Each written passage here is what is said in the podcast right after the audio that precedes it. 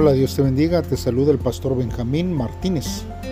Este día, hermanos, vamos a estar analizando la palabra de Dios, hermanos, en este devocional en Hechos capítulo 26 del versículo 13 al 23. Como título, este devocional lleva como siervo y testigo.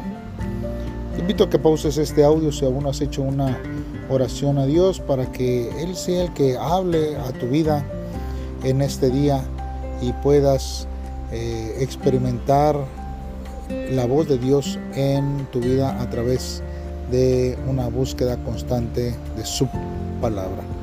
Si ya lo has hecho así, entonces acompáñame a escuchar lo que la palabra de Dios dice. La palabra de Dios dice así. Al mediodía, mientras iba por el camino, vi, oh rey, una luz que nos iluminaba a mí y a los que venían conmigo. La luz venía del cielo y era más brillante que el sol.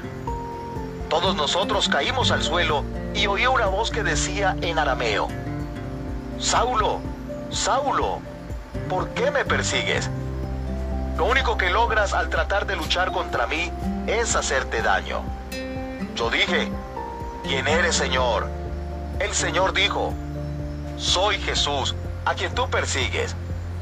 Levántate Hoy me he aparecido ante ti porque te he elegido para que seas mi siervo y para que seas testigo de lo que has visto y de lo que te voy a mostrar. Te rescataré de tus compatriotas y de los extranjeros, a los cuales te envío ahora.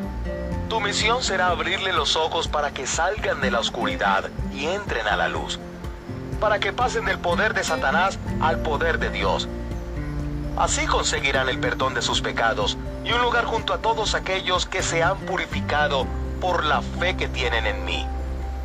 Así que, Rey Agripa, después de tener esta visión del cielo, no la rechacé. Al contrario, empecé a decirle primero a la gente de Damasco, luego a la de Jerusalén y a la de todas partes en la región de Judea, y también a los que no son judíos, que deberían cambiar su vida volverse a Dios y demostrar con sus obras que en realidad habían cambiado. Por esta razón los judíos me agarraron y trataron de matarme en el área del templo. Hasta el día de hoy, Dios me ha ayudado. Así que aquí me encuentro dando testimonio tanto a los poderosos como a los humildes. Lo que afirmo no es nada diferente de lo que Moisés y los profetas dijeron que iba a suceder con el Mesías. Ellos dijeron que él tenía que morir pero que sería el primero en resucitar y que traería luz a los judíos y a los que no son judíos. Bien hermano, pues vamos a estar meditando en la palabra de Dios a través de estos versos de la Biblia. Mira hermano, una luz que sobrepasa el resplandor del sol representa la gloria de Dios. Por eso Pablo es hallado por el Señor resucitado la frase dura cosa te es dar cosas contra el aguijón literalmente significa que en vano, hermano, es dar eh, patadas, hermanos, eh, a un palo del granjero. Es decir, que Pablo no puede seguir desobedeciendo la voluntad de Dios. Un aguijón, hermanos, literalmente era un palo, pero que estaba afilado. Y esto era para acicatear, hermanos, el ganado. Por, eso, hermanos, cuando alguien este, iba en contra del aguijón, simplemente se lastimaba eh, a, él mismo. El Señor, hermano, Jesús lo, lo llama a Pablo como su siervo y testigo. La misión de Pablo es llevar a las personas al camino de Dios, abriendo sus ojos espirituales para que se conviertan de las tinieblas a la luz y de la potestad de Satanás a Dios. Además, para que reciban, hermanos, por la fe que es en Jesús, perdón de pecados y herencia entre los santificados.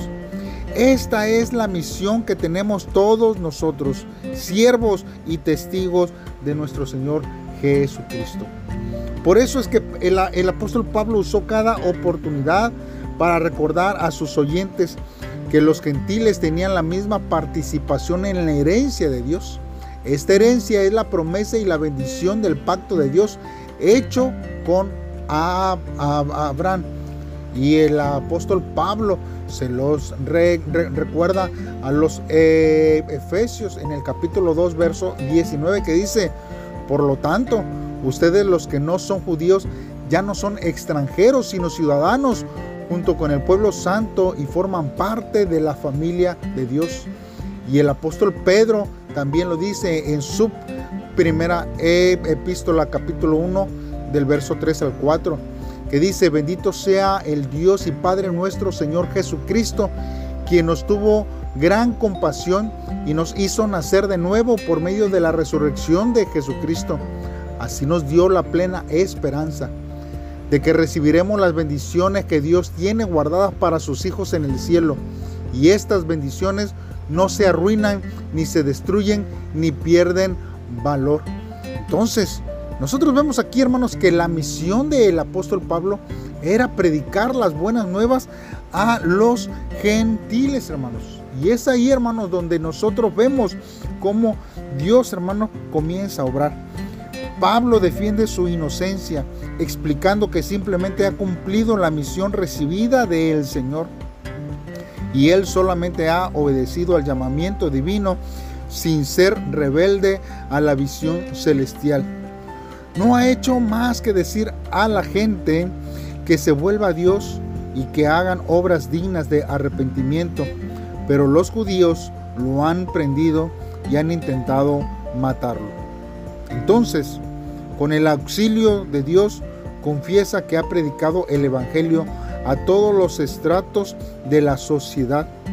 Argumenta que el Evangelio que ha predicado, el sufrimiento y la muerte y la resurrección de Cristo, es el cumplimiento del Antiguo Testamento. Pablo ha tenido que soportar mucha persecución y tribulación por ello, hermanos.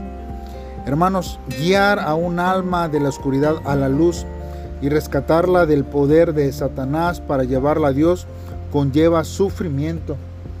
Nosotros, hermanos, necesitamos entender que no es fácil, pero tampoco es imposible, tampoco es una tan tarea que usted y yo no podamos hacer. Mire, un hombre daba un testimonio en un grupo de oración y él de, de decía así, hermanos, que un miembro que asistía a, su iglesia ya hace más de, de 10 años, pero que nunca había participado en una reunión de oración, le contó que creía que esa reunión era para personas especiales, diferentes a él. Como este hermano era extrovertido, y disfrutaba de las reuniones, se esforzaba en participar en grupos de pesca, pero no se sentía cómodo de participar en un grupo de oración. Sin embargo, él no era el único que tenía esta inquietud. También había otro fiel nuevo que hacía poco había iniciado su vida de fe por insistencia de su esposa, al que le costaba adaptarse. Entonces, él decidió compartir algo vergonzoso de su pasado durante la reunión y confesó con sinceridad lo pecador y débil que era antes de creer en Jesús. También les hizo saber cuán grande es la felicidad de la vida transformada por la fe en Jesús. Esto, hermanos, sorprendió a los miembros de la célula que pensaban que eran los únicos que se avergonzaban de los pecados que había cometido. Saber que yo era igual que el, el resto le acercó mucho más a ellos. Hermanos, el fruto del ministerio del grupo de oración no se consigue con un título de ser líder del grupo. Por el contrario, abrirán sus corazones y aceptarán a Jesús como el Salvador de sus vidas. Cuando sirvamos a cada uno de los fieles con humildad y con pasión, entonces, hermanos, nosotros veremos los resultados que Dios tiene para nuestra vida. Este día, hermanos, en este devocional, podemos reflexionar por lo menos en dos cosas. Primero, hermanos, ¿cuál es la misión que hemos recibido y cómo cumplimos esta misión? Hermanos, todos hemos recibido la misión de ir y predicar el Evangelio a todas las naciones. También el Señor Jesús nos mandó a ser discípulos. Hermanos, entonces, si esta es la misión principal que nosotros estamos haciendo y que todo cristiano tiene que hacer, ¿cómo estamos cumpliendo esta misión en nuestra vida diaria? Segundo aspecto que nosotros podemos reflexionar a través de este devocional es cómo cumplimos, hermanos, con la gran comisión en tiempos de tribulación. ¿Qué es lo que nosotros hacemos cuando estamos atribulados, cuando estamos, hermanos, viviendo eh, situaciones difíciles? ¿Hacemos pausa para poder arreglar nuestros asuntos? No, hermanos, estos son oportunidades que Dios nos da para que nosotros podamos predicar la palabra de Dios. Así que te invito para que me acompañes a hacer una oración en este día, que nosotros estemos dirigidos por Dios en este tiempo. Padre, nos acercamos a ti en este día. Tú nos has llamado a ser tus hijos y nos has dado una misión que cumplir. Ayúdanos a recordar cuál es tu buena voluntad por la que nosotros nos envías, Señor, a diferentes lugares. Solamente es por tu gracia que nos has rescatado de la esclavitud del pecado y de Satanás para llamarnos a ser tus siervos, Señor. Ayúdanos a obedecerte en aquello en donde puedo y debo servirte, Señor, en todo tiempo. Oh Dios, ayúdanos para hacerlo de la mejor forma. En el nombre de Cristo Jesús te lo pido, oh Dios. Amén.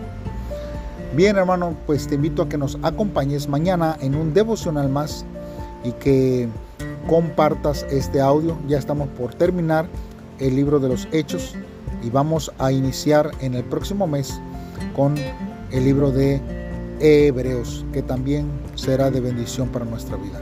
Dios te bendiga. Saludos y bendiciones.